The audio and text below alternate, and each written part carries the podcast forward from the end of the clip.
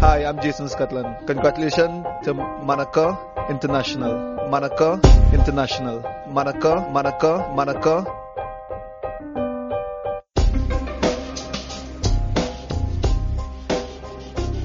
No habrá que haters de los Leones de Teranga.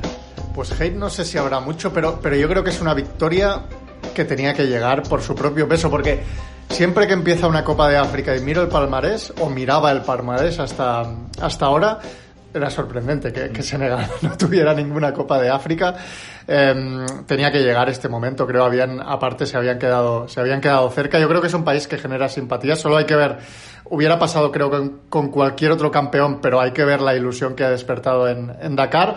Es cierto que a mí me, me has, me ha sentado mal por, por Egipto, que a mí me cae bien Egipto como, como selección, como país. Me ha sentado mal por, por Mohamed Salah, que es un poco el antihéroe, es una estrella que tiene poca pinta de estrella. Pero obviamente creo que, que Sadio Mané está en la misma cuerda. Es un futbolista extraordinario, a la par que humilde.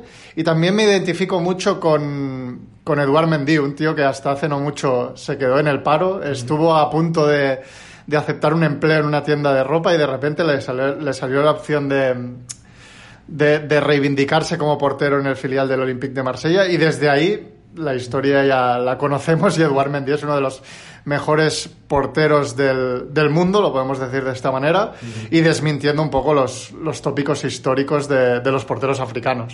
Desde luego, bueno, eh, muchas buenas historias ¿eh? en esta final, en este desenlace del partido entre Senegal y Egipto, que, eh, bueno, pues enfrentaba a dos selecciones con un historial diferente, porque Egipto ha ganado siete veces la Copa de África, es la selección que más veces ha salido campeona, mientras que Senegal, sorprendentemente, y teniendo en cuenta la cantidad de buenos jugadores que han salido de allí en los últimos años, y especialmente la generación actual, pues, eh, bueno, no, había ganado ninguna, pero en este partido, Sergi, realmente Senegal Tendría que haber ganado ya en el minuto 90. Se le alargó el partido hasta la prórroga. Tampoco ahí lo pudo resolver y ganó por penaltis con Sadio Mané como héroe, lanzando el penalti definitivo, ganando por cuatro goles a dos. Mané había fallado un penalti en el minuto 6, después de que en el 3 eh, se indicara esa pena máxima provocada por él mismo en una acción en la que eh, Gana Gueye levanta una pelota en, en, el medio del campo viendo que Sadio Mané tira el desmarque en diagonal desde la izquierda. Eh, con el primer control, Mané ya elimina a Emma Mashur y el que comete el penalti es Abdelmonem, que tuvo una noche pues algo más aciaga que el resto de la competición, porque realmente Abdelmonem ha completado un grandísimo torneo, pero eh, cometió este penalti y luego además, eh, es verdad que este penalti no se salda con el gol, pero luego además falló también el suyo en, en la tanda, así que una noche complicada para él. Y bueno, pues Senegal es que acumuló prácticamente todas las ocasiones, además eh, me dio la sensación de que Egipto, al igual que otros días, casi que generó más desde el balón parado que desde el juego corrido eh, y en cambio Senegal pues eh, sin haber brillado demasiado durante la Copa de África, eh, precisamente en cuanto a su generación de juego, sí que hizo más cosas pues en el, en el juego propiamente dicho.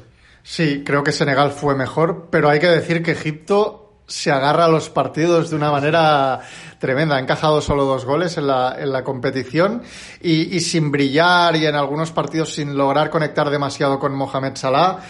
Y creo, creo que este fue uno de ellos, nuevamente. Fue nuevamente uno de ellos ha sido un equipo que ha tenido ese, pedigrí competitivo y, se ha sobrepuesto a, momentos difíciles. También la lesión de, del Shenawi, por ejemplo, Gabal creo que ha hecho una buena, o Gabaski, como haya que decirlo, porque en la camiseta lleva Gabaski, que es el apodo, eh, ha hecho una muy buena Copa de, de, África. De hecho, fue elegido mejor jugador de la final. Salió el hombre desencajado a, a recoger el título.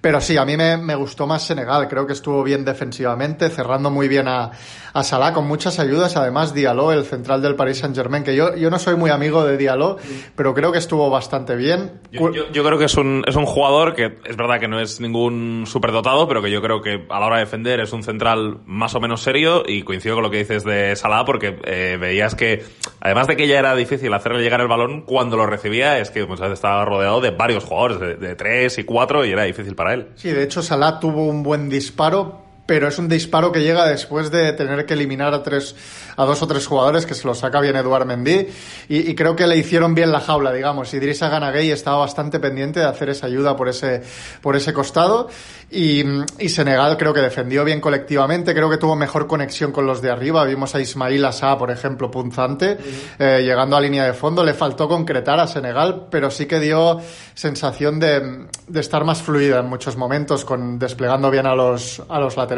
Bunassar, que luego falla el penalti en la tanda, pero tuvo alguna buena llegada. Inconmensurable Koulibaly, eh, justificando un poco quién es, ¿no? Creo que estuvo muy bien sin balón. Y, y con balón también, con algún cambio de, de orientación acertado. A mí eh, Nampalis Mendy me, me, gustó, creo que dio dinamismo, creo que dio, bueno, fue un poco el, el, canté que muchos esperaban en su día cuando le sustituyó en el, en el Leicester, creo que le vimos en ese, en ese nivel. Y por, por ese nivel competitivo de, de Egipto, si no creo que la final se, se acaba antes, aunque en la prórroga en la segunda mitad hay un tiro de Zizo, que creo que Zizo, el jugador del, del Zamalek, ha hecho buena Copa de África sí. siendo revulsivo, siendo, y aparte ejecutando muy bien los penaltis, lo puso casi en la escuadra. Y, y, también lo puedo ganar Egipto, pero a nivel de, de sensaciones y, y, de continuidad en el juego, creo que vimos una mejor Senegal que, que mereció llevárselo en los, en los penaltis y tiene mérito porque Egipto no había, había jugado tres prórrogas ya Egipto, había jugado dos tandas de penalti y no había fallado ni un penalti. Y sin embargo, Eduard Mendy tuvo ese acierto, pese a que Gabaski también estuvo bien, ¿eh? con esa botellita eh, llena de pegatinas por donde le iban a tirar cada uno. Eh, bueno, yo creo que final, final bonita, con, con, dinamismo, desmintiendo un poco lo que han sido otros partidos, aunque fue un 0 a 0. Yo, yo no me he aburrido viendo la final. No, no, no, en absoluto. La final fue un buen partido, realmente.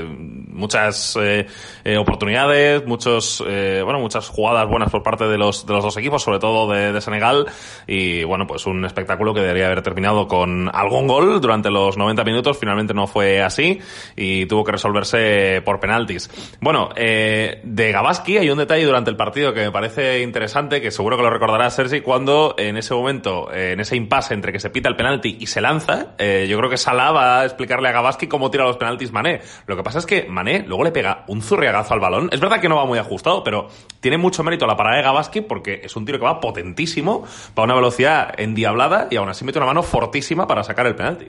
Sí, sí, fue con mucha determinación. Luego en la tanda, Mané elige una modalidad de penalti bastante parecida, ¿eh? en peine y cruzado, digamos, para un diestro. Uh -huh. Y Gabaski intuye el tiro, lo que pasa que le sale algo más angulado. Yo creo que el penalti que tira en la primera mitad Mané le falta algo de colocación, Exacto, ¿eh? Sí, sí. Pero, pero sí que es cierto que Gabaski tiene, tiene la intuición de, bueno, la intuición o que se lo chiva Salah, de, sí. de, de, elegir el lado y poner las manos fuertes. Allí sí que el portero del Zamalek está, está bien. Ha tenido una responsabilidad importante Gabaski, porque al final el Shenawi sabemos que es uno de los mejores porteros de, de África toda una institución. A mí me emocionó bastante o me, me gustó también la imagen antes de, de, los penaltis de Samuel Hadari, que es el entrenador de porteros, sí. junto a los tres porteros, sí. haciendo un poco de, de, comunión, los tres juntos, me pareció muy, muy emblemático, ¿no? Por quién es también el Hadari, que es un portero eh, mítico y histórico. Eh, y, y, la escena me, me, gustó. Al final salió Cruz para, para Egipto, pero me, me, me pareció que, que, era una imagen muy de cohesión ¿no? por parte del, del conjunto nacional de los faraones. Sí, sí. Y bueno, con Samuel Hadari, ¿eh? un, auténtico, un auténtico mito del fútbol egipcio y del fútbol africano. Bueno, pues eh, quedó eh, Egipto sin poder ganar su octava Copa de África, se la llevó Senegal y bueno, pues eh, este partido de Egipto estaba en cierto modo relacionado con otro encuentro que se disputó el fin de semana, que fue la, bueno, el primer cuarto de final del Mundial de Clubes. Eh, Sergi ya ha arrancado esta competición que, por cierto, eh, está eh, despertando un interés, un interés, mediático bastante bajo, porque leía que era uno de los años donde menos países habían comprado los derechos de la competición, pero bueno, aquí vamos a seguir estando atentos a lo que suceda. Teníamos la idea de hablar de los dos partidos, lo que pasa es que al Hilal Al Jazeera fue un auténtico destrozo, entonces hemos considerado ya hablar de Al Hilal un poquito más tarde, ya cuando juegue contra el Chelsea. Y bueno, pues nos centramos en Al Ahly Monterrey, Sergi, que fue un partido bonito al que Al Ahly llegaba con un total de siete bajas, de siete jugadores que no podían estar porque estaban disputando la final de la Copa de África con Egipto. Hablamos de El Shenawi, de Abdel Monem, de Ayman Ashraf, de Akram Taufik, de Amer Al Solia, de Hamdi Fati y de Mohamed Sherif. Con estos siete. Volaron ayer, ¿eh? Volaron ayer y en principio tienen que estar hoy. No, no sé en qué condiciones estarán. Sí, sí. Eh, se incorporarán para el partido de semifinales contra Palmeiras, que es hoy, es hoy a las cinco y media. Eh, así que estaremos pendientes de lo que suceda en ese encuentro. Pero bueno, con eh, un equipo absolutamente en cuadro, pues eh, Pete Somosimane lo volvió a hacer, ¿eh? otra leyenda del fútbol africano.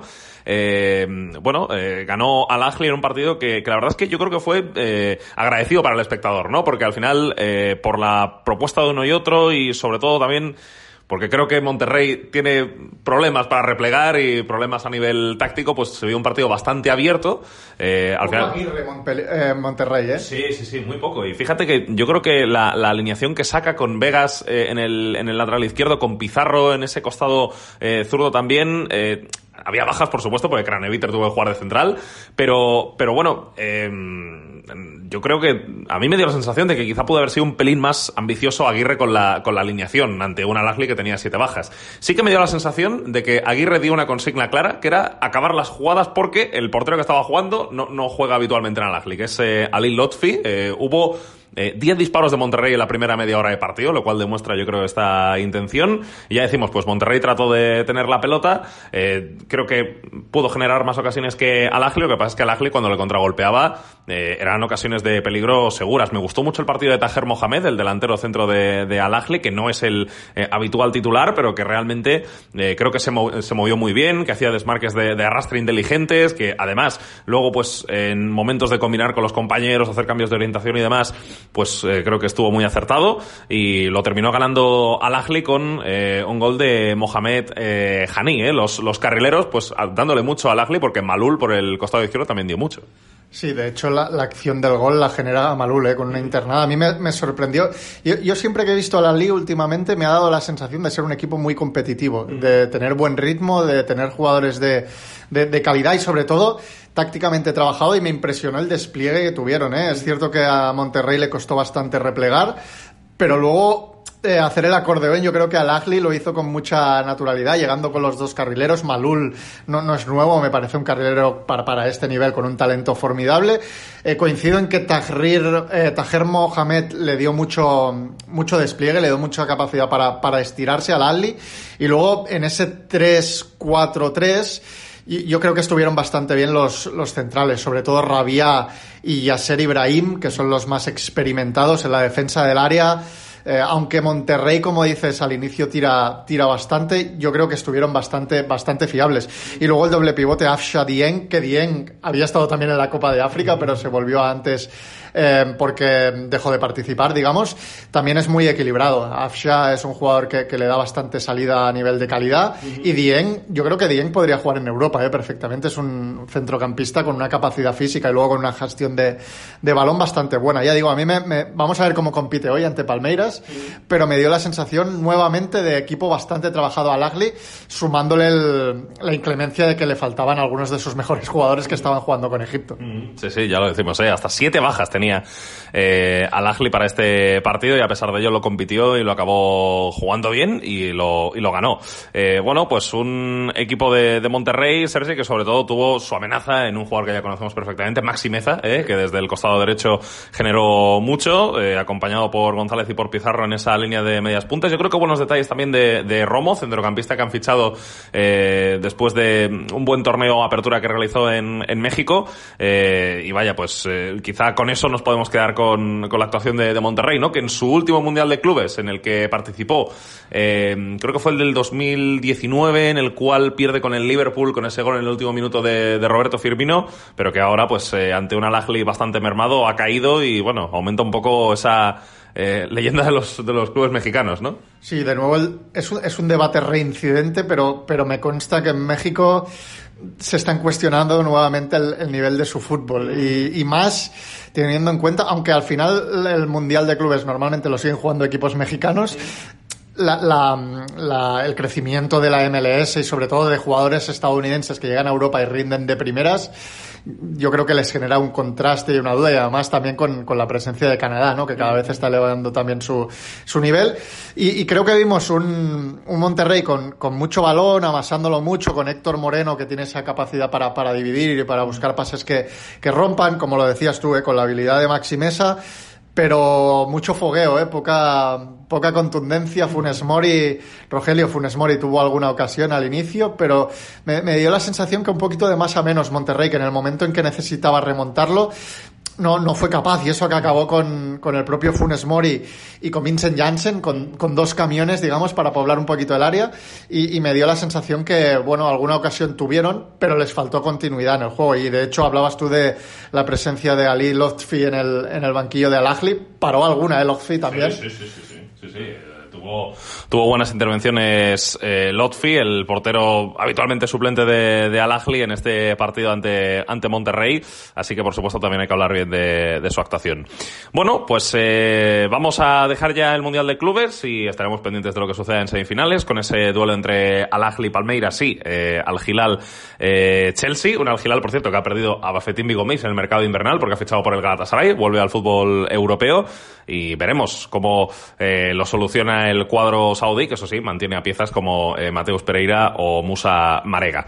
Eh, bueno, eh, como decimos, volvemos al fútbol europeo, Sergi, o entramos en él por primera vez en este podcast y, eh, bueno, yo quería empezar hablando de los partidos de Bundesliga que tuvimos este fin de semana. Y hay que hablar del gravísimo partido que disputó el Borussia Dortmund, porque yo creo que hay que utilizar adjetivos realmente negativos. Yo me quedé muy impactado para mal después de ver el partido, porque realmente la actuación del Dortmund es absolutamente dantesca. Eh, es verdad que empieza ganando el Leverkusen y que rápidamente responde el Borussia Dortmund con ese gol de Frimpong eh, en propia portería, pero después, bueno, eh, le pasó algo que le suele pasar a estos equipos que no que no son fiables, ¿no? Que, o sea, consigues reponerte y al momento te vuelven a dar el golpe, porque es que no habían pasado ni cinco minutos y ya había marcado Florian Birch a pase de Belarabi en ese, en ese segundo gol. Eh, bueno, eh, digo que es un partido dantesco, primero porque eh, se cometen unos errores individuales eh, inasumibles. Zagadú, me parece que es en el... Creo que es el primer gol, precisamente, sí, sí. sí el primer gol es donde comete el error. Pero después, situaciones que dices, pero bueno, esto un equipo de élite no se lo puede permitir. O sea, la cantidad de veces que pegó el Leverkusen pelotazos desde, desde su propia área, casi el área pequeña, y le pudo hacer daño al Dortmund porque los centrales no se imponían nunca los duelos. Eh, no sé, una serie de situaciones que, que realmente te hacen preguntarte, no sé, eh, cómo salió al, al, partido este equipo, ¿no? Y, y, bueno, el Dortmund al día siguiente anunció que había fichado a Niklas Sule, que realmente es una noticia que le va a venir muy bien, pero eh, de cara al año que viene, pero, pero realmente lo que, lo que se ve ahora mismo en un partido en el que además no estaba el salvavidas de Haaland, pues eh, claro, te acabas, te acabas comiendo 5 contra un equipo que ya sabes que te puede generar mucho en ataque. Sí, con Haaland yo creo que es un partido que igual te acaba 5 a 5, porque en algún Dortmund Leverkusen ha, ha, ha sucedido pero coincido en que el Dortmund dio la sensación de ser un equipo tremendamente vulnerable, algo reincidente en temporadas anteriores y que pasan los entrenadores y, y, no termina de, de, resolver. Al final Marco Rose... Y una cosa, Sergio, ahora decías lo de Haaland, eh, ¿te acuerdas que analizamos hace algunas semanas el Eintracht Dortmund? Que fue un partido que si el Eintracht hubiera tenido un poquito más de puntería, igual podría haber acabado como este, porque tuvo momentos, el Dortmund tuvo etapas largas en el partido de sufrir mucho, de recibir muchas ocasiones, y ese día no se le dio, pero es que el Leverkusen no perdonó. Sí, y un Dortmund con mucha distancia entre líneas, uh -huh. que, que sufre en, en, transiciones, porque siempre ha sufrido. Yo, yo, tengo la sensación que además cuando juega con Daud de medio centro y dos interiores más, más ofensivos, o, o tiene mucho balón y, y defiende por, por, anticipación, digamos, por, por defender hacia adelante, o el retroceso es una tortura porque se queda medio camino y, y los centrales aparte no, no, muerden, como dices.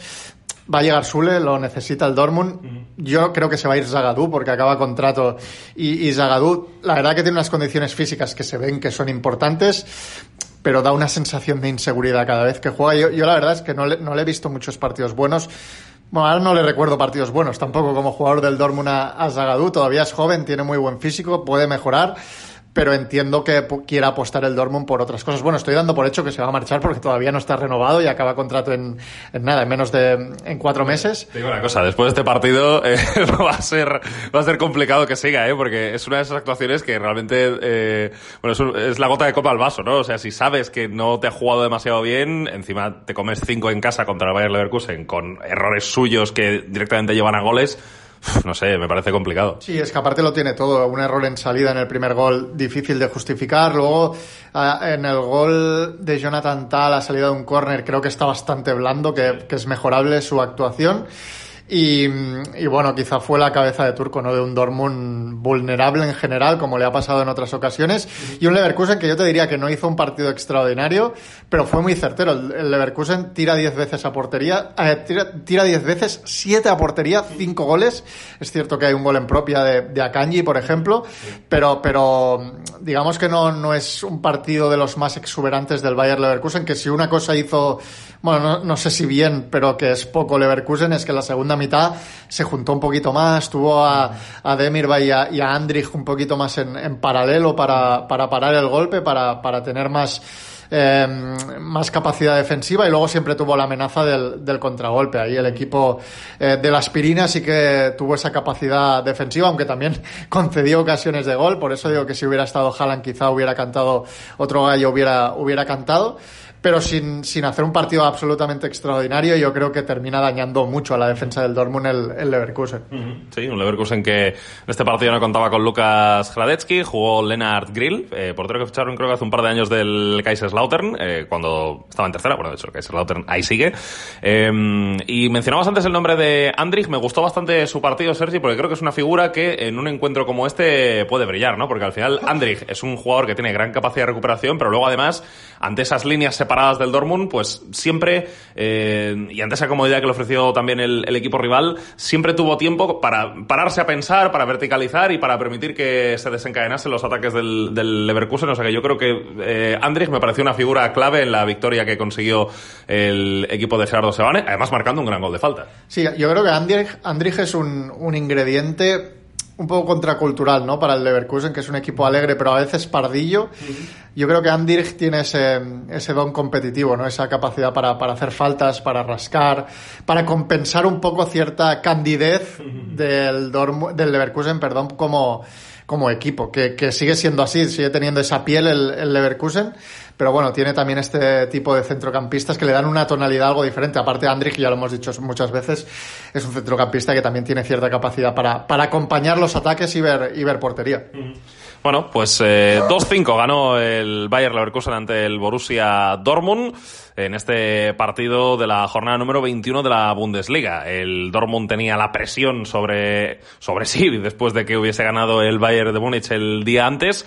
Eh, un Bayern que venció por tres goles a dos al RB Leipzig y Sergi, pues fue un partido en el que un partido que, que, no sé si decirte que puede ser un poco fundacional de que de, del, momento en el que Nagelsmann empieza ya a introducir realmente lo que es él y sus matices sin quitarle identidad al Bayern de Múnich. No sé si estás de acuerdo conmigo. Un partido en el que el Bayern eh, juega con un 3-4-3, eh, en el que además junta a un montón de futbolistas de ataque, porque juegan eh, juntos Nabri, Coman y Sané. Nabri y Coman son carrileros, Sané actúa como mediapunta por la izquierda, y luego además hay que sumarles a Müller y Lewandowski. Sí. Tolisso jugando bastante arriba también, ¿eh? Sí, sí, sí. Eh, y ya digo, pues fue un Bayern muy reconocible porque realmente vimos al Bayern como siempre, en plan dominador, en plan avasallador, en plan eh, acabar todas las jugadas, en plan centros laterales que remata Lewandowski. Bueno, lo que conocemos del Bayern, pero eh, con matices que Nagelsmann le puede eh, dar al equipo, con un Leipzig que jugó con un sistema pues prácticamente igual, porque realmente Leipzig salió con ese 3-4-2-1, quizá bueno, quizá no, o sea, está claro que los extremos o que los medias puntas del, del Leipzig son de tipología diferente a los del, a los del Bayern, pero ya digo, sistema similar. Eh, lo empezó ganando el Bayern con gol de Müller después de un error en salida por parte del, del Leipzig. Empató eh, Andrés Silva después de también otro error, eh, en este caso en campo propio del, del Bayern. Lewandowski con un gran remate de cabeza a centro de Coman, cogiendo la contrapié a, Gulachi, marcó el gol del 2 a 1. Eh, en Kunku hizo el 2 a 2 después de otra pérdida también del Bayern en su propio campo, donde Laima mete una gran pelota para el francés y después eh, Guardiol, nuestro amigo Josco Guardiol, pues eh, tuvo la mala suerte de meterse en propia portería un centro de Nabri desde la derecha. Bueno, no sé, Sergi, cómo evalúas este partido del Bayern con este cambio de sistema y estos jugadores que eh, jugaron juntos a la vez. No, no me terminó a mí en algunos momentos. Es, fue un partido entre dos abanderados, digamos, que, que estuvieron juntos para ser entrenadores, Tedesco y, y, Nagelsmann, un partido aparentemente muy, muy, muy táctico. Fue un partido en que pasaron muchas cosas y cuando pasan muchas cosas normalmente el Bayern siempre pasan un poquito más a su favor, pero yo también veo un Bayern en algunos momentos algo vulnerable, con algunas pérdidas con eh, Pavar y, y, Lucas Hernández desplegados y eso le, le, dejaba en inferioridad. Creo que el, el gol, por ejemplo, Eh, uno de los dos goles del, del, Leipzig nace en una acción en que precisamente está saliendo, tiene una, una pérdida y a partir de ahí Laima sí que tiene esa capacidad para, para conectar rápido.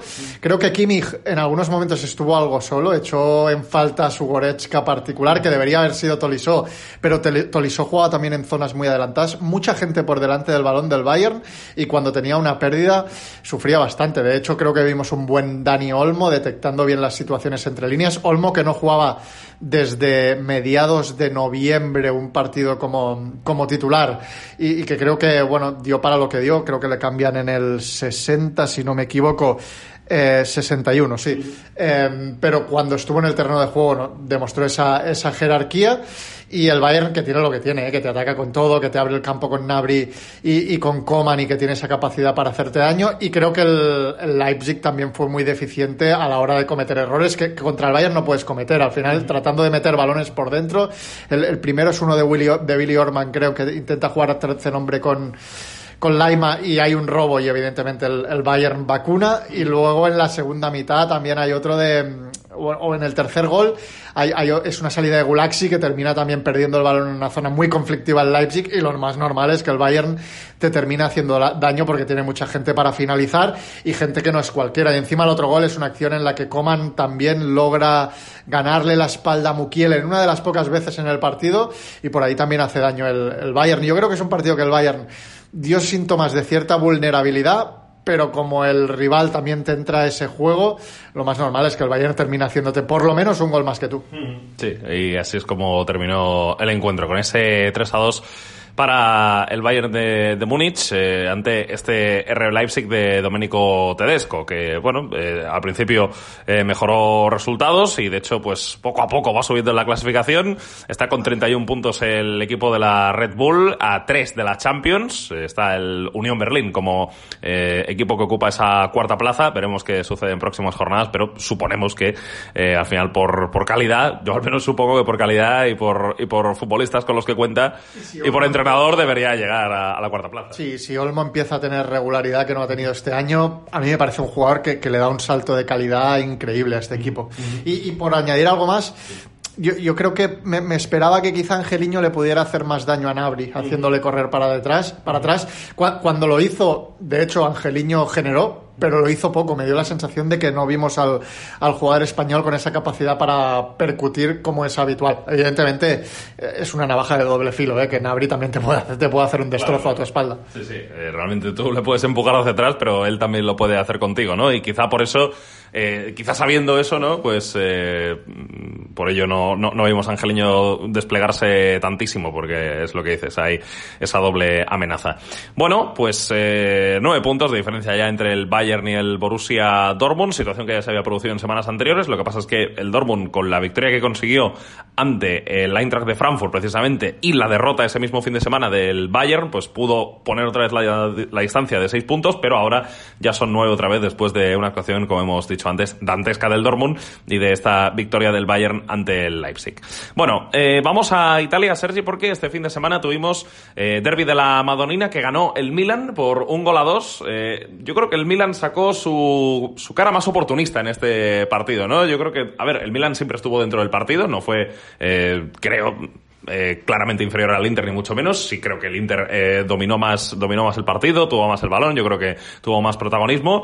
Pero, eh, bueno, es verdad que eh, aguantó eh, como, como buen pugil el equipo de, de, Pioli y acabó ganando con dos goles de Olivier Giroud. Yo es un tío ante, ante el que me postro, eh, porque Olivier Giroud pues te, te sorprende en cualquier momento. Un jugador pues a veces criticado, a veces, bueno, hecho de menos, pero que hay momentos y momentos no precisamente de poca importancia donde, donde aparece. Y en un derby de la Madonina yo creo que sí, sí, sí. Sí, sí, sí Giroud tiene... Luego. Bueno, está el recuerdo del, ex, del escorpión con la camiseta del Arsenal, creo que es, es, poderoso, sí, sí. pero el gol, el segundo que hace en el derby de la Madonina, es, el giro es, es formidable. Por, por tipología de delantero sabes perfectamente que a mí me, me gusta más que a, que a la media, pero bueno, entiendo que pueda generar cierto, cierto debate porque ha tenido etapas en las que no ha sido quizá tan prolífico. Sí, sí. Bueno, eh, hablando de goles bonitos que metió, la chilena el año pasado contra el Atlético de Madrid, ¿te acuerdas? En Champions, esa también, esa también estuvo bien. Bueno, pues eh, ya digo, un Milan a mi parecer oportunista, eh, que bueno, sí que fue un claro partido de esperar, de esperar su momento.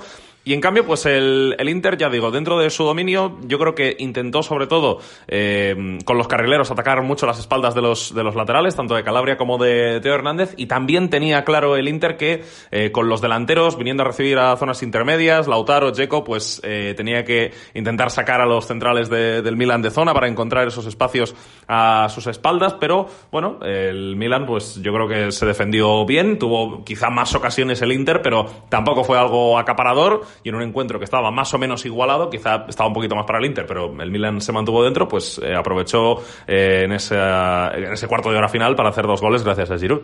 Sí, pa para mí hay un partido antes de la entrada de Brahim uh -huh. y uno después. A mí, a mí en la primera mitad me, me, gustó mucho más el Inter, la verdad. Creo que gestionó mucho mejor el, el balón. Pioli apostó porque sí como media punta, quizá para taponar a Brozovic, pero no lo, no lo logró porque Brozovic siguió jugando a sus anchas, entendiendo siempre bien el, el juego. Y, y, luego tampoco creo que, que si él le diese un, un, punto de creatividad al equipo, ni mucho menos. No, no, pero porque eso que si no lo, no lo lleva.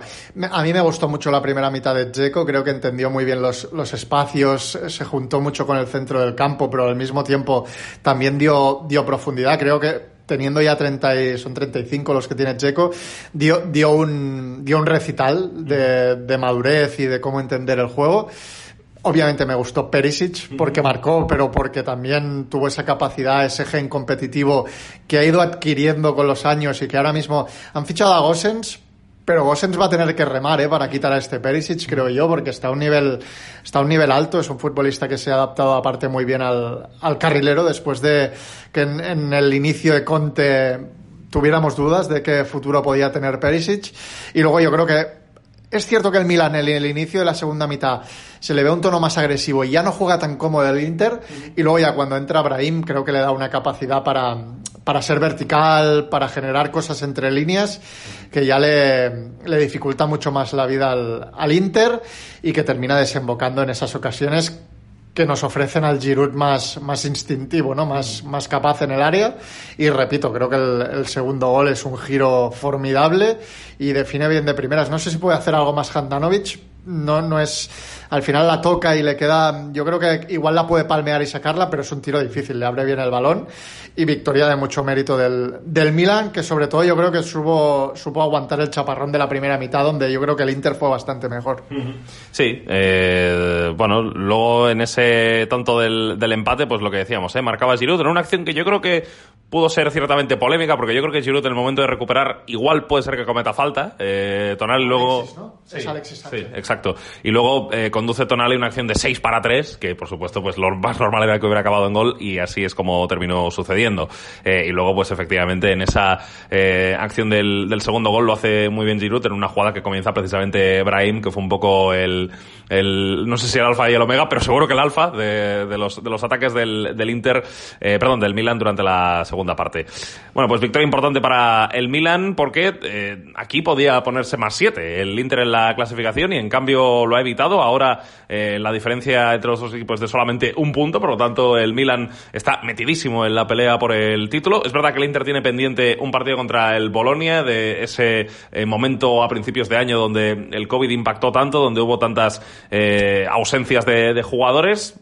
Bueno, el Inter seguro que va a ser favorito para ganar ese partido y podría poner de nuevo una ventaja de cuatro puntos, pero por ahora la clasificación nos dice que el Inter es líder con 53, que el Napoli es segundo con 52 y que el Milan es tercero con 52 también por la diferencia de goles, porque el Napoli tiene un más 29 y el Milan un más 23. Y quien ya está en zona Champions es la Juventus, Sergi, que el pasado domingo tuvo en sus filas el debut de Dusan Blaovic, también el debut de Denis Zakaria, los dos debutantes marcaron gol, y fue un partido en el que, bueno, yo creo que Blaovic eh, seguro que va a tener que completar cierto eh, proceso de, de, adaptación, aunque dio la sensación de que, de que, ya desde el principio se integró bastante bien en, el equipo, ¿no? Y demostró pues lo que son todas sus virtudes, el jugar muy bien de cara, el, el, bregar con los centrales, el ganar balones por arriba, el amenazar al espacio en cuanto, en cuanto tenía la oportunidad, eh, el marcar, que al final es lo más importante que te puede dar Blaovic, y también incluso pues eh, el hecho de que sus movimientos de, de, arrastre provocan estragos a la defensa, ¿no? Porque el gol de Zacarías es un claro resumen de esto. Cuando tú ves que eh, la defensa del Las Verona está toda a una altura y en cambio eh, Blaovic empuja a Koray Günther, que es el central que le estaba siguiendo durante todo el partido, hacia atrás, pues ahí los espacios surgen y había una diferencia enorme entre lo que era toda la línea de Las Verona en defensa y lo que era Koray Günther ahí, pues eh, permite Blaovic con ese movimiento y con ese empujar hacia el área a su defensor, pues que pudiese marcar el segundo gol la Juventus gracias a eh, Zacaría, partido en el que, por cierto, tu amigo Artur Melo fue titular ¿eh? en la posición de, pivote, al lado del propio Zacaría y de, y de Rabiot. Blaovic jugó de nueve con Dybala y con Morata flanqueándole, Dybala desde la derecha y Morata desde la izquierda, y al final pues fue un 2-0 ante el, ante el Verona con gol del serbio. 90 minutos, Artur, ¿eh? Sí, y sí. contra un equipo intenso como el Las Verona, ¿eh? Ya, eso no, no me lo has dicho. Y yo creo que, que Vlaovic en, empezó con cierta ansiedad. De hecho, Koray Gunter, las primeras acciones creo que le, le gana bien.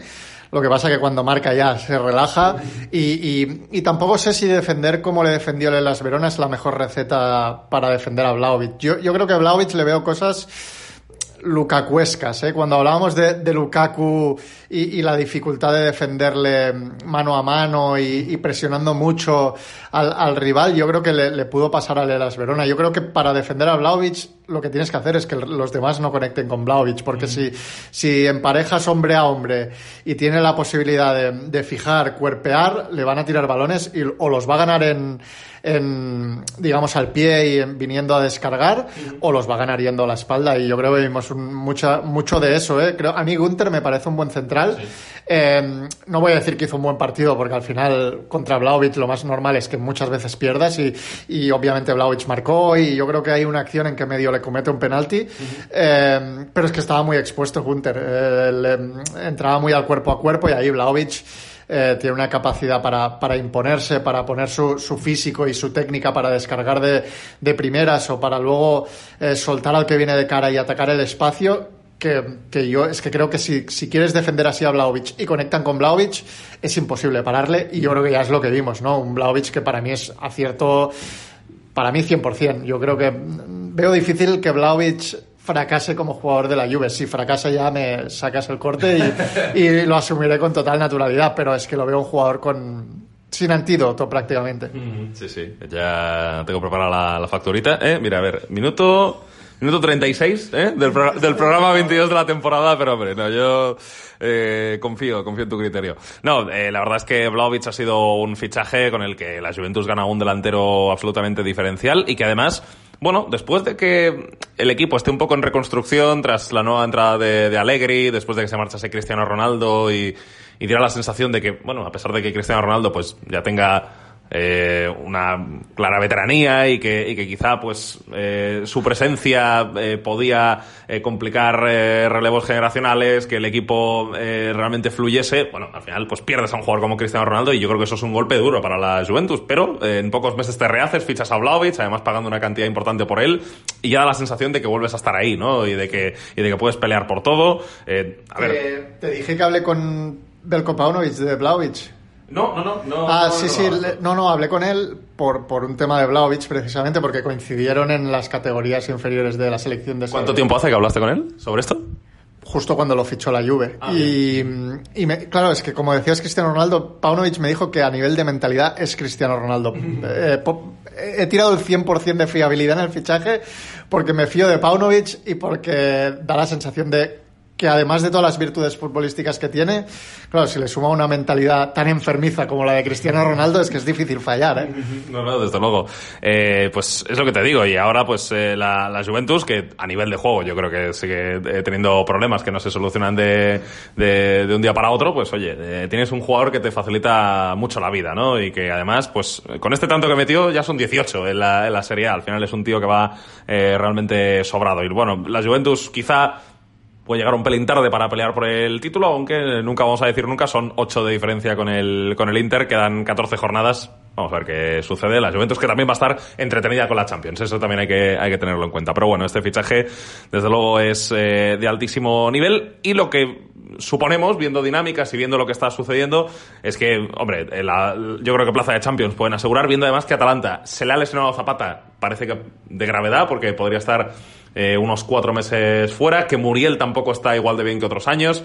Entonces, eh, puede ser que, que, esta temporada Atalanta caiga eh, de, esas, de esas posiciones Champions. Yo creo que como colectivo ya sabemos que es un grandísimo equipo, con una idea que todos conocen dentro de, de esa plantilla, pero eh, al final si te falta la dinamita es, es, difícil, ¿no? Sí, ojo el Cagliari con, con Adam Obert titular ganando, sí. en, ganando en Bérgamo. Es verdad, sí, sí, Adam Obert, que hablamos de él hace un par de semanas, si no, si no recuerdo mal, el central eslovaco que ha traído el, el cuadro sardo, que estaba en su día en la Sampdoria. Bueno, pues poco a poco el Cagliari iba saliendo abajo, ¿eh? ya es decimoséptimo y está fuera del descenso, habiendo metido al, al, Venecia. De hecho, dos de los tres recién ascendidos, Venecia y Salernitana, están en el descenso y quien también se encuentra ahí es el Genoa, que de momento no hay forma de levantarlo. Bueno, eh, hablando de, de, equipos que podrían caer a la Serie B, pues equipos que ahora mismo están en esa categoría eh, son el Cremonese, o la Cremonese, mejor dicho, es el o la. Eh, ¿cómo, ¿Cómo se referiría? Yo creo que sería la Cremonese, ¿no? Pues, pues, entonces la Cremonese. Eh, vamos a ponerle el artículo femenino que se, se lleva mucho más eh, en el fútbol italiano. Bueno, pues la Cremonese contra el Monza. Eh, dos equipos que ahora mismo están en zona de playoff de ascenso a la serie a la serie A, un playoff de ascenso que va del tercero al octavo, o sea que aquí tienen posibilidades muchos equipos de poder estar el año que viene en la primera división del fútbol italiano. Y bueno, pues se veía las caras dos equipos que realmente son interesantes. La Cremonese por su buena propuesta futbolística, detrás de este proyecto ha estado un viejo conocido como Ariedo Braida, que, eh, claro, a ver, recordamos que el, en el, Milan era una persona muy importante que trajo a muchos grandes jugadores, luego tuvo esa etapa en el Barça donde parecía que estaba de florero, realmente, o sea, no, no, hizo, no hizo demasiado y ahí estaba, ahí estaba facturando y seguro que eh, no ganando poco dinero, dando la sensación de que ya estaba un poco en un retiro dorado, pero en, el, en la Cremonese pues está trabajando y muy bien, ¿no? O sea que un proyecto, eh, ya decimos, para hacer jugar muy bien a este equipo. Y delante pues un Monza que es un poco el nuevo rico del fútbol italiano, habida cuenta de que desde hace cuatro años están eh, moviendo un poco los hilos Silvio Berlusconi y Adriano Galeani, así que, eh, bueno, dos personas importantísimas con una historia enorme en el Milan, de hecho, bueno, pues eh, pasado común, ¿no? Tienen los dos equipos con Ariedo Braida por un lado y con Berlusconi y Galeani por el, por el otro. Bueno, se enfrentaban este fin de semana, Sergi, 3-2, ganó eh, la Cremonese en este partido frente al Monza. Los dos equipos, la verdad es que cuentan con, con buenos jugadores y acabó ganando el cuadro local. Eh, me, decías antes de empezar que bueno, fue un partido en el que eh, la Cremonese, al haber empezado ganando, bueno, pues decidió quizá no llevar a cabo o no llevar al extremo su propuesta ofensiva, sino más bien replegar, ¿no? Y hacer un partido más bien inteligente. Sí, yo creo que a raíz de que se puso en ventaja, quizá no vimos eh, en, su plenitud o, no vimos plasmada de forma tan notable la, la, propuesta que tiene Fabio Pecchia, que lo está haciendo muy bien en la, en la Cremonese. Yo creo que era un partido apetecible porque había muchos jugadores jóvenes, algunos de ellos cedidos por equipos importantes, que yo creo que los vamos a ver en la serie a, a no mucho tardar, Carnesecchi, por ejemplo, Coli, jugadores cedidos por la por Atalanta, Fagioli, que lo conocemos de, de la Juve, por ejemplo, que, que, está haciendo muy buen año en, en Serie B, Di Gregorio, el portero del Monza, que es buen portero, propiedad del, del Inter, Colpani en, en el Monza también es un jugador interesante. A mí Dani Mota eh, del Monza, el delantero del Monza, también me, me gusta. Y, y, yo creo que en los primeros minutos sí que vimos una Cremonese, pues con ese juego más, más asociativo, ¿no? Con esa capacidad que tienen tanto Castagnetti como sobre todo eh, Fagioli de, de juntarse con los mediapuntas con Gaetano y Bonaiuto, que son jugadores de, de, bastante buen pie y bastante calidad. Luego con Zanimakia, que igual tú lo, sí, lo tienes más sí, calado del, del Zaragoza, sí, sí. Eh, empezó jugando bastante con el Zaragoza, pero luego se, se, cayó. Me dio la sensación de que no se acabó de integrar mucho en el, en el equipo. Sí, es, es, al final es un jugador de banda que, con bastante habilidad, con cambio de ritmo, pero a veces conduce de, de, más, pero creo que encaja ¿no? en este estilo de juego desenfadado que a veces tiene la, la, Cremonese y que le permitió ponerse en ventaja gracias a un gol de, de Gaetano, futbolista, creo que todavía sí, propiedad del Napoli todavía, después de un buen, de un buen cabezazo, de una buena peinada de Daniel Siofani, un delantero muy experimentado pero productivo siempre para la Cremonese, y luego es cierto que dio un pasito atrás, ¿no? La Cremonese se juntó bien, demostró que pese a tener jugadores de calidad, también tiene ese, ese punto de, de, solidaridad para defender un poquito más bajo. Luego Ocoli dejó alguna acción defensiva muy buena. La verdad que es impresionante ver a Ocoli, es un defensa que, que yo creo que sería seguro, un jugador con un físico absolutamente eh, exuberante y que se impone muy bien en los duelos. Y a partir de ahí el Monza sí que tuvo que remar un poquito más a contracorriente, ¿no? Llegando mucho por fuera, con ese sistema de tres centrales, con eh, Marco D'Alessandro, que, que marcó un buen gol y, y, que le dio bastante por, por banda, con, con la pelea y el pedigrí de Dani Mota, que yo creo que es un delantero que está haciendo goles en Serie B este año, pero que da otras muchas cosas porque es fuerte, porque sabe generar, es, es peleón, es un jugador que no, que no se rinde con algún detalle de Colpani, que Colpani a veces da la sensación que es el típico elegante, talentoso, que se queda un poquito, que le falta un poquito, ¿no? Competitivamente, que vamos a ver si lo consigue eso, pero que es un jugador técnicamente muy bueno. Luego entró Gastón Ramírez, que es un poco el mismo perfil de jugador, también, también zurdo y de mucha calidad. Acabó el Monza con Gitkiar, Fabili, Maschiurria y, el propio Dani Mota, es decir, con un equipo muy, muy ofensivo, pero no le dio ¿eh? para, para imponerse a esta Cremonese que logró una, una victoria importante y que para mí, junto al Leche, de lo que yo he visto, eh, Leche Cremonese, yo creo que son los dos equipos que mejor juegan en la Serie B. Bueno, pues eh, victoria importante para la Cremonese que con, esa, con esos tres puntos se coloca cuarta, eh, empatado eh, con el con el Brescia, eh, que es el equipo que ahora mismo está en la tercera plaza. El ascenso directo lo tiene a dos puntos. Están el, el Leche y el Pisa. Se ha cargado a, Filippo Inzaghi de entrenador, si no me equivoco en una, en una decisión sorprendente, porque está como está el Brescia. Sí, claro, claro. Es lo que decimos, está solamente un punto del ascenso directo, pero eh, bueno, pues no ha podido resistirlo Simone, eh, perdón, eh, Filippo Inzaghi. Eh, sí, en este caso el, el, el, no, no, no, no, creo que me, no, creo que me ha salido a mí Simone. Eh, claro, es hablar de entrenadores y de Inzaghi me sale Simone eh, automáticamente porque de los dos es el bueno. hay que decirlo ya así, después de, de, los años de carrera que les hemos visto, si Filippo en su día pues fue el bueno, ahora Simone le toca serlo en los banquillos. Hay que decir que el dueño del del Brescia es Massimo Cellino. Se, ah, entienden, se entienden un poquito mejor las cosas. y, y, según he leído, habría sido porque el propio Cellino le pidió un cambio de sistema y, claro, al final. No, pasó por el aro, ¿no? No, no. Bueno, pues eh, estas cosas pasan en Italia, está claro. Bueno, y no solo en Italia, en más sitios, pero, pero bueno, no, sería, no sería la noticia más, más sorprendente. Bueno, y Sergio, vamos a cerrar los, los temas antes de ir a las preguntas de los oyentes, hablando de eh, Ravi Matondo, eh, jugador que, bueno, eh, salió en su día de la cantera del Manchester City, que dio el salto al Schalke, donde nunca se acabó de asentar como titular indiscutible, siendo la temporada 19-20 en la que más partidos jugó, un total de 20 en la Bundesliga. También tuvo una cesión en el Stoke el año pasado.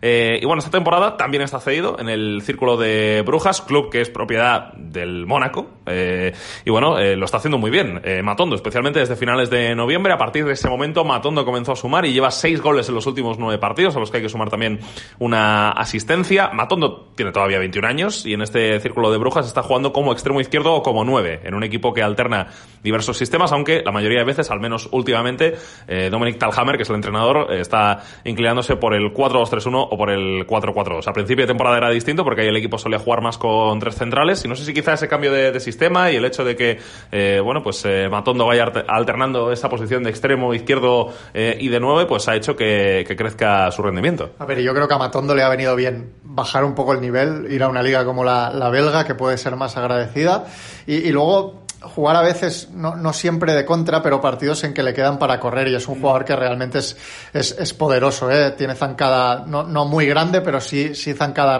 rápida, zancada alegre, aparte tiene a, a Jotic, al internacional bosnio por detrás, bueno, ahora no sé si es internacional o no, eh, sí es internacional, eh, Jotic, que, que, le activa bastante bien. Es un futbolista que, que tiene esa capacidad para activar sus carreras y, y, la verdad que ha tenido partidos muy buenos. A mí me tocó hacer, por ejemplo, el que jugaron el derby de Brujas, que se jugó el día 26 de diciembre eh, para gol.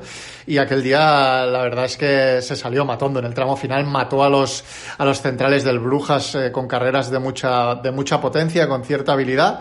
Y, yo creo que lo necesitaba por eso. Necesitaba quizá dar un pasito atrás, ¿no? Sentirse importante en un equipo de inferior rango y vamos a ver si eso le hace evolucionar futbolísticamente y, y sí dar un pasito más a, a un jugador formado en la cantera del City. Bueno, pues eh, Ray Matondo, eh, que está en un gran momento de, de forma en este círculo de, de brujas y que eh, ha mejorado sus prestaciones con respecto a los años anteriores. Bueno, vamos con las preguntas de los oyentes y, eh, a ver, la primera de Víctor Manuel Payén nos dice, hola cracks, ¿cómo veis la evolución de Florentino Luis? Me da la sensación de que ha pasado de prometedora estrella a estrella fugaz de un día para otro. Hombre, de Florentino Luis realmente teníamos eh, expectativas bastante altas, pero eh, bueno, eh, su, su carrera pues está yendo por unos derroteros que quizá no esperábamos, ¿no? Ya sabemos, eh, bueno, pues el paso por el, por el Getafe de este, de este futbolista, ahora mismo, de hecho, está allí, eh, también estuvo en el Mónaco sin jugar prácticamente, y no sé cómo se puede explicar, eh, bueno, pues eh, el hecho de que Florentino Luis no haya acabado de asentarse en, en ningún sitio, porque tampoco en el Getafe está siendo indiscutible, futbolista de, de 22 años sobre el que había muchas expectativas puestas.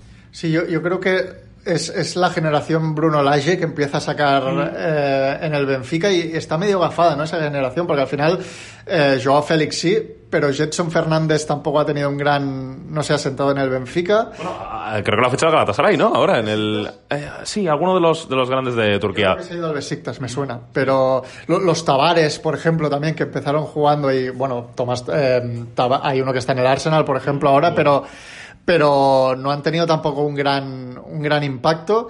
Y Florentino Luis, que parecía que tenía que ser un, un futbolista importante a corto plazo en el Benfica, tampoco ha terminado de, de- de dar el salto. Yo creo, uno, que es muy joven y dos, que es una posición conflictiva, que siempre es difícil. Yo no le pierdo la fe, creo que es un jugador que, bueno, que bien contextualizado todavía puede ser interesante. Eh, Jetson está en el Chai Kurris Sport, pero en verano se va al Besiktas. Eh, son 6 millones de traspaso lo que paga el equipo de las Águilas. Bueno, eh, otra pregunta más. Eh, bueno, nos preguntaba Víctor Jimeno que dónde vemos todos los partidos que vemos. Eh, parabólica, web, bueno, eh, creo que Sergi es más de parabólicas, ¿eh? O de, o de canales que podrían verse con parabólicas y, eh, bueno, eh, él recupera muchos partidos eh, por ahí. Yo, en cambio, pues tengo acceso a una cuenta de, de Wisecout. Señorito. Y, y entonces eh, de ahí saco de ahí saco los partidos y si a Sergi le falta algo pues también le, le, le proveo no Eh, de, le, le proveo de, de, de- la merca. Bueno eh, después eh, el búho depresivo. Bueno el Hunter que nos dice eh, Bonjour a qué se debe el bajo rendimiento de los jugadores mexicanos fuera de sus fronteras menos algunos casos Raúl Jiménez eh, Lozano eh, bueno a ver qué más dice ha confirmado nada más que en Wolverhampton Lo- Lozano en el PSV y en el Nápoles a ratos cuando estaba, eh, bueno, nos habla también de Héctor Herrera, de Lainez, eh, que dice que la única vez que se salió en un partido fue hace eh, dos años en un duelo ante el Rennes, y luego, pues, bueno, nos menciona otros, otros nombres. Hablamos antes, Sergi, de, ese debate, ¿no?, que hay en México periódicamente sobre la competitividad de su fútbol y de algunos de, de sus jugadores. A ver, evidentemente de México salen jugadores de mucho talento, pero es, bueno, es verdad que, que hay algunos que sí y, y otros y otros que no, que, que, que dan la altura o que dan la talla en, en el fútbol europeo. Sí, yo, yo creo que ahora el contraste con la MLS pica en México porque ven que hay muchos jugadores que están llegando a ligas importantes y que están rindiendo rápido. Al, al final el salto siempre es difícil. Mira a José Macías, por ejemplo, también, que en México iba muy, iba muy sobrado y aquí le, le ha costado realmente tener, tener hueco. Hasta el punto que cancelaron sucesión. Sí, sí, está en Chivas otra vez.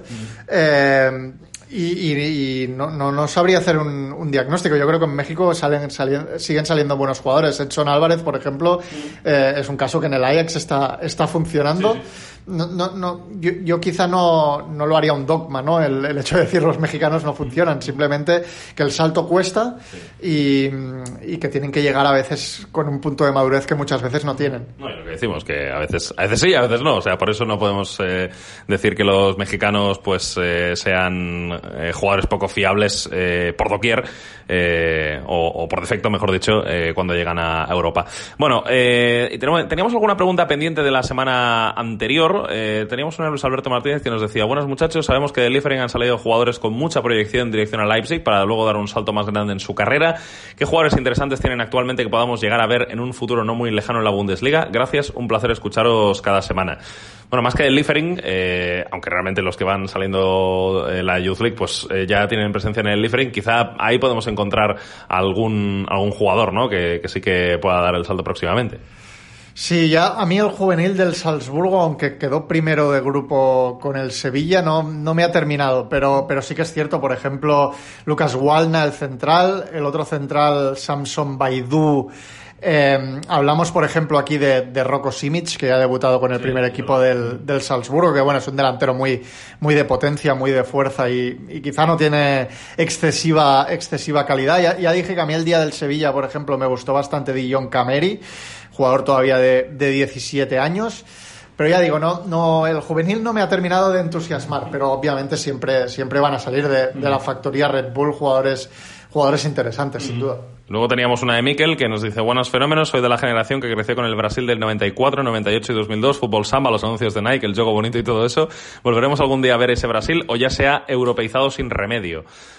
Bueno, a ver, yo creo que jugadores de ese tipo de Brasil siempre van a salir. Luego dependerá de lo que le, de lo, de lo, que les hagan hacer sus entrenadores, ¿no? Que yo creo que quizá ahí pueda estar el problema para ver ese juego bonito al que apela Miquel. Sí, pero yo creo que aquel Brasil del 94 también ya estaba sí. bastante europeizado. De hecho, a, a Parreira le, le o sea, ya, ya, era un equipo con, con Dunga, Masiño, sí. ¿no? Jugadores mm. que, que, compensaban un poco a los de... A, Después de Tele Santana, eh, ya, ya se acabó la broma, ¿no? Sí, no, han, han entendido y la Brasil del 2002 también es cierto que, que tiene los tres bichos de arriba, sí, sí. pero luego también juega Gilberto Silva, estaba, estaba Milson también.